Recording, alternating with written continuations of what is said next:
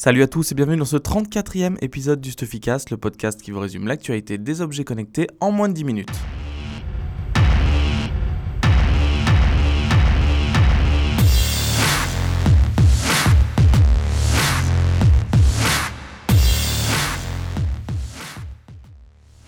Cette semaine, c'est surtout Microsoft qui a fait parler d'elle avec son casque HoloLens. Alors ça a été en deux temps. Le premier temps, ça a été une vidéo euh, qui a fait un buzz incroyable euh, sur le site et sur tout le web. Euh, donc en fait, Microsoft a présenté un de ses concepts qui se rapproche de la téléportation. Ils appellent ça l'holoportation. Donc en gros, c'est assez simple. Avec deux porteurs de casque HoloLens, des caméras 3D dans les deux pièces. En fait, les deux personnes peuvent interagir comme si elles étaient dans la même pièce. Donc on est vraiment dans l'avenir on est vraiment dans ce qu'on voit, ce qu'on voyait dans la science-fiction avec euh, des réunions à distance, euh, mais avec les gens euh, en hologramme. Et la, vidéo est très très impressionnante. Je vous invite à aller la, voir sur le site. En milieu de semaine se tenait aussi la conférence Build, qui est pour les développeurs de Microsoft. HoloLens était au centre de toute la présentation. première grosse nouvelle de la conférence, les premières versions dédiées aux développeurs qui, on le rappelle, coûtaient 3000 dollars, euh, sont en route aux États-Unis et au Canada. Donc elles vont arriver euh, très prochainement, dans la semaine, euh, peut-être aujourd'hui même, dans les mains des premiers développeurs qui auront une application qui s'appelle Galaxy Explorer Project pour faire un test. En fait, donc c'est une application qui permet de s'immerger dans l'univers pour découvrir quelles sont les planètes et les étoiles.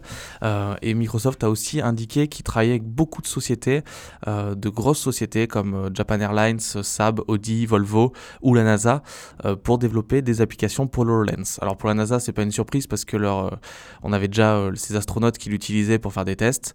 et il y a un logiciel qui s'appelle Destination Mars qui est en cours de création chez eux dans tous les cas, l'HoloLens risque de faire vraiment, vraiment parler à l'avenir. on a hâte de pouvoir l'essayer, que les consommateurs puissent l'essayer. et on vous en dira plus, bien sûr, dans les prochaines semaines, surtout dans les prochains mois. Après la réalité augmentée, la réalité virtuelle et depuis plus de 4 ans, les backers qui ont soutenu le projet Oculus Rift sur Kickstarter attendaient leur casque. Euh, on rappelle qu'Oculus avait levé 2,5 millions avant d'être acheté par Facebook. Euh, et les premiers backers viennent enfin de recevoir le premier Oculus euh, pour le consommateur, qui est livré avec une manette et quelques jeux, donc il n'y en a pas énormément pour l'instant. et Oculus a fait un mini buzz parce que c'est le fondateur de la boîte qui allait livrer le premier casque au tout premier backer, donc la première personne qui a fait confiance à Oculus. Pour l'instant, les tests aux US sont hyper positifs sur l'Oculus. Euh, il n'y a pas trop de, motion sickness, je ne sais pas trop comment traduire euh, en français, la maladie de, mouvoir dans une réalité virtuelle. Euh, et les gens sont assez, assez bluffés par les capacités du casque même si aujourd'hui les contrôleurs finaux ne sont pas encore disponibles, il faut jouer avec une manette de Xbox. Euh, et surtout, bah, les jeux sont pas encore très présents. Il n'y en a pas énormément sur le catalogue, mais ça devrait s'améliorer euh, dans les prochaines semaines. Euh, par contre, pendant ces 4 ans, bah, Oculus, ils ont été rachetés par Facebook, donc ça aide un petit peu, mais a vu arriver beaucoup de concurrents comme le HTC Vive, bon, le Gear VR qui est un petit peu différent. Mais en tout cas, le marché a complètement changé euh, et ça devient un, marché vraiment majeur. Et les mois, années qui arrivent vont voir si euh, euh, les casques de réalité virtuelle vont se démocratiser ou pas. C'est un peu le même souci que pour les smartwatches il y a deux ans. Et on voit que pour les smartwatches, par exemple, bah, le marché ne décolle pas. Donc on espère que pour la réalité virtuelle, ça va s'améliorer. On parle beaucoup de big data et les objets connectés vont permettre de récolter toutes ces données. Et ce qui est intéressant, c'est que Fitbit a fait une étude auprès d'un million, enfin en récoltant les données d'un million de capteurs d'activité en 2015, donc c'est conséquent comme échantillon, euh, sur l'activité physique en général dans le monde. Euh, je vous invite à aller lire l'étude sur le site. Euh, ce qui est intéressant de voir, par exemple, c'est que bah, c'est les données un petit peu classiques qu'on connaît, mais on voit qu'avec un bracelet, bah, on arrive à les récolter. plus on est actif dans la journée, plus le rythme cardiaque au repos est bas.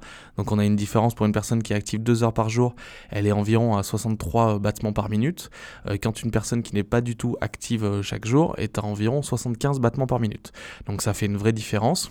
Fitbit a aussi montré que y avait, euh, on, était de moins en moins mobile au fur et à mesure du temps, sauf après la retraite, où on bouge un peu plus. Valentin a une petite théorie là-dessus, c'est que euh, un retraité qui achète un Fitbit euh, l'utilise pour suivre ses sessions de marche, donc c'est normal que les données des retraités euh, soient plus importantes que celles des actifs, mais on a aussi peut-être un peu plus le temps quand on ne travaille plus, quand on a du temps pour soi, d'aller se promener, d'aller faire du sport et de prendre soin de soi. C'est peut-être aussi à ça que sert la retraite. Je vous remercie d'avoir écouté ce 34e épisode du Stuffycast. Vous étiez peut-être dans les transports, dans le métro, dans votre voiture, donc on est très content que vous nous écoutiez de plus en plus. Euh, si vous l'avez apprécié, vous pouvez nous laisser une petite note sur les stores, sur iTunes, sur TuneIn par exemple. Vous pouvez aussi faire un petit tweet avec le hashtag Stuffycast pour dire l'actu qui vous a marqué cette semaine, ou nous donner des conseils si vous voulez qu'on parle de nouveautés, d'autres sujets. Et moi je vous donne rendez-vous la semaine prochaine pour toujours plus d'actualités sur les objets connectés. À la semaine prochaine.